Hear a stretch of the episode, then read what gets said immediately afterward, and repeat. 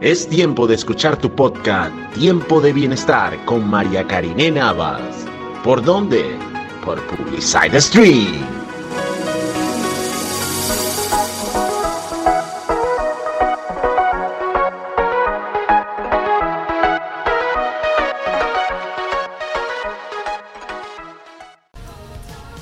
En tiempo de bienestar nos tomamos un tiempo con los expertos.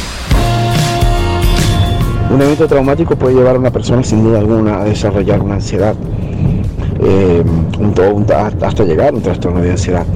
Cuando tú ves un alce, por ejemplo, comiendo, tú ves que el alce en el momento que está comiendo, está comiendo, pero él siempre levanta su cabeza y mira hacia los lados. Siempre está en, una, en, un estado de, de vigilia, porque expresa, es, es un animal que expresa puede ser atacado en cualquier momento por cualquier tipo de felino o cualquier tipo de, de otro tipo de animal.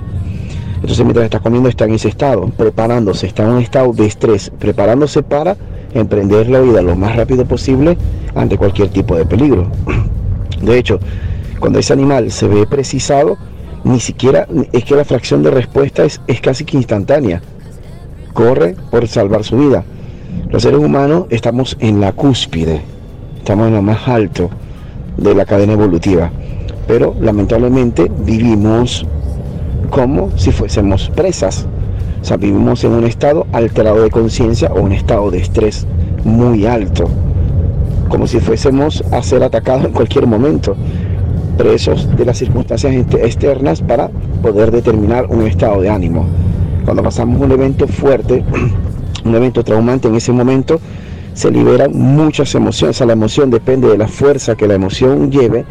En ese momento podemos, nos podemos ver afectados por esa situación y puede, puede llevar una carga emocional tan pero tan alta que ahora estemos en ese estado. Por ejemplo, una persona que, que tiene un evento, mm, desarroll- un ejemplo, tiene un ataque de ansiedad en un centro comercial. En el instante que tiene un, centro ataque, un ataque en el centro comercial, el cerebro interpreta, interpreta ese, sitio como algo peligroso. Entonces empezamos a, a pensar, bueno, ir al centro comercial es algo peligroso. Mi cerebro está diseñado para preservar mi vida. Así que en ese instante lo que dice es, bueno, no vamos a más a ese lugar. Y eso puede desencadenar muchísima ansiedad. ¿Por qué? Porque sabemos y hemos ido durante toda nuestra vida a un centro comercial y ahora ya no puedo ir porque tengo miedo. Si tengo un accidente, puedo desarrollar un trauma. Un deportista, por ejemplo, que tiene una lesión grave en medio de una disciplina deportiva, después, si es profesional, normalmente después de la recuperación o en el proceso de la recuperación necesita apoyo psicológico para comprender, para hacerle entender de que lo que pasó es un evento total- totalmente aislado. Que el hecho de que hayamos pasado por eso no quiere decir que pueda repetirse o que pueda venir a, ser peor. El adelantarnos a los procesos, el conectarnos con ese pasado nos hace hacer un salto cuántico que nos lleva de ese pasado a ese futuro que intentamos predecir y que no queremos volver a- a- a enfrentar. Entonces allí, en ese instante, es cuando la ansiedad, como mecanismo de defensa, se activa. No es la ansiedad la culpable, no es malo tener ansiedad. Nosotros, a través de la interpretación de lo que estamos llevando, es que podemos llegar a desencadenar, una terapia efectiva, como por ejemplo el hacerle entender a la persona de que el evento fue totalmente aislado y de que con una buena preparación, hablando deportivamente, pueda volver a- a desempeñar una disciplina X o pueda desempeñar con toda libertad o hasta mejor la disciplina, siendo más prudente o cuidando más esa parte para no volver a tener esa lesión, es la forma efectiva, pero eso también aplica para cualquier situación, absolutamente para cualquier situación. Y lo más importante, bueno, y lo que, más quiero que se recalque todo esto es que la ansiedad después de un evento traumático no es algo malo, es algo totalmente común. El hacer que el preservar ese estado alterado es lo que puede desencadenar un trastorno que me lleve a una situación descontrolada. De verdad, muchísimas gracias por esta oportunidad eh, para compartir bueno, todo mi conocimiento. Deseo de corazón que la información que he brindado pueda ser de muchísima ayuda a todo el que lo necesite. Y también quería aprovechar este momento para invitarles para el día de hoy a mi conferencia acá en Caracas a las 10 de la mañana en Teatrex El Bosque Y hoy mismo, a las 6 de la tarde, en San Antonio de los Altos, a las 6 de la tarde, eh, en el Teatro Vidal González, Antigua Parmalat. Un fuerte abrazo para todos y de verdad que es muy, pero muy agradecido por esta oportunidad. Y allí teníamos esa excelente participación de nuestro amigo Alberto Verdalles de arroba serendipiastey, arroba. Mucho que conversar, profe. Bienvenido a Tiempo de Bienestar. Acá en cabina nos acompaña.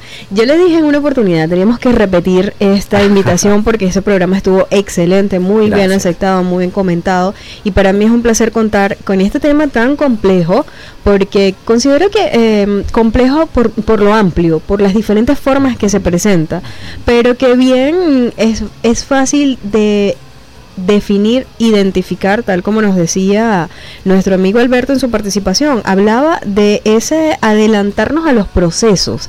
Eso es una forma de identificar cómo en determinados momentos nos adelantamos a los procesos y vivimos entonces episodios de ansiedad y cómo podemos manejarla a nuestro favor. ¿Cuáles serían esas, esas, esos, esas sensaciones y esos síntomas o signos que permiten identificar la ansiedad en diferentes personas? Bien, este, bueno, muchísimas gracias nuevamente por la invitación. Eh, sí, efectivamente, hay, hay, todo un seguimiento con todo el tema de, ansiedad, sobre todo en estos tiempos, como bien lo decías al principio, y eh, todo lo que desencadena episodios eh, de ansiedad en, en los individuos, en las personas. Eh, desencadenantes hay muchos y acabas de mencionar uno muy importante como es la anticipación catastrófica que, hemos denominado de una u otra manera y es anticiparnos a algo que no ha ocurrido. Correcto. Eh, eso tiene ulteriormente en cada individuo particularidades como por ejemplo la necesidad de tener el control y la certeza de lo que está viviendo cuando realmente hemos aprendido con la vida de que no tenemos el control de absolutamente nada, sino de este presente que se nos está regalando. Correcto. Eh, esas anticipaciones empiezan a generar eh, cogniciones, pensamientos que hacen que la persona esté en un constante alerta y ese sistema nervioso central desde el simpático, desde el simpático sí se, se, se altera y está como siempre en alerta como sintiéndose perseguido, como sintiéndose que debo estar siempre atento porque algo va a pasar. Correcto. Con algo que no sabes ni siquiera de qué se trata. Así es. Allí se generan los episodios de, de, ansiedad, pero quiero tomar con pinza algo que decía este, este colega Alberto, y es precisamente que es algo difícil para muchos pacientes, para muchas personas, inclusive para uno que en algún momento ha vivido este, episodios de ansiedad y de estrés, eh, tomarla como esa sensación eh, para aprender a vivir con ella. Se hace bastante complejo el que en el momento en que aparecen las sensaciones de ansiedad, tú puedas decir eh, mm, tranquilamente, me estoy viviendo un episodio de ansiedad, esto va a pasar, pero aquí quiero decirles algo que lo retomo también y creo que Alberto y yo estamos coincidimos en eso y es precisamente de que pensemos por un momento en ese instante de que eso que nos está ocurriendo es parte de nosotros y nos fortalece.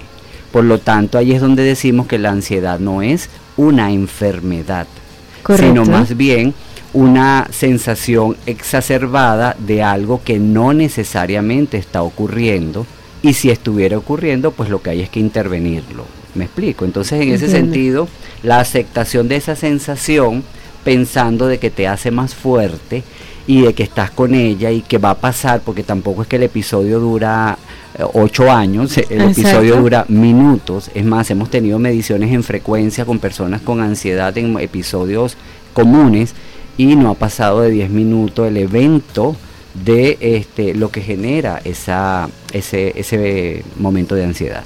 ¿Es posible identificar esos momentos entonces existe una herramienta porque me pasa mucho en consulta que el paciente dice es que tengo mucha ansiedad y cuando me dices que no puedo comer o que tengo que disminuir cierta cantidad de alimentos me da mayor ansiedad. Entonces eh, cómo decirle a los pacientes en consulta vive con esa ansiedad y no comas por ejemplo controla la cuál cuál sería ese eso que Primero felicitarlo, qué bueno que reconoces que es ansiedad. Ese es el primer punto. ¿Sí? Ese es el primer Ese punto. sería, Sí, ¿cierto? porque aquí hay un tema de toma de conciencia. Correcto. En principio, eh, tener conciencia de que lo que te está ocurriendo no es como algunos piensan, eh, voy a, a morir de un infarto, Exacto. este, estoy cerca de la muerte por la puntada que tengo en el pecho, eh, la- eh, tengo escalofríos repentinos, entonces hay gente que se va inclusive hasta lo espiritual, es un espíritu que me está envolviendo. Así es, sí, y, así y es. sintomatologías como esta que le hacen pensar, como no ven un origen aparente, entonces lo llevan o lo conducen a múltiples este, estrategias, entre ellas la de comer, eh, eh, la ingesta exagerada. En este caso sería decirle, si no te lo comes, no te vas a morir. Exactamente. Y es un Mm. reencuadre, es un reencuadre cognitivo, ¿ok? Porque eh, la ansiedad, eh, bajo otros aspectos, comienza también en ese fortalecimiento de pensamientos catastróficos, como te decía. Correcto. Entonces, si como más, eh, voy a disminuir la ansiedad, lo contrario sería, puedes comer porque este, no necesariamente puedes comer, pero adecuadamente lo que tienes que comer o con no comer no va a pasar absolutamente nada. Exacto. Eh, y eh, eh, de hecho evitarías aquel síntoma de la culpa que hablábamos ahorita fuera del aire, de, de- sí. de ese, e- ese efecto que viene después de, bueno, supuestamente Ujú. saciaste la ansiedad, pero entonces después viene la culpa. exacto. Esto es un tema muy interesante. Vamos a cumplir nuestros compromisos publicitarios y ya regresamos con más. Y vamos a abordar, seguimos abordando esta parte de cómo identificarla y cómo manejar y cuáles serían esas herramientas a decirle a nuestros pacientes.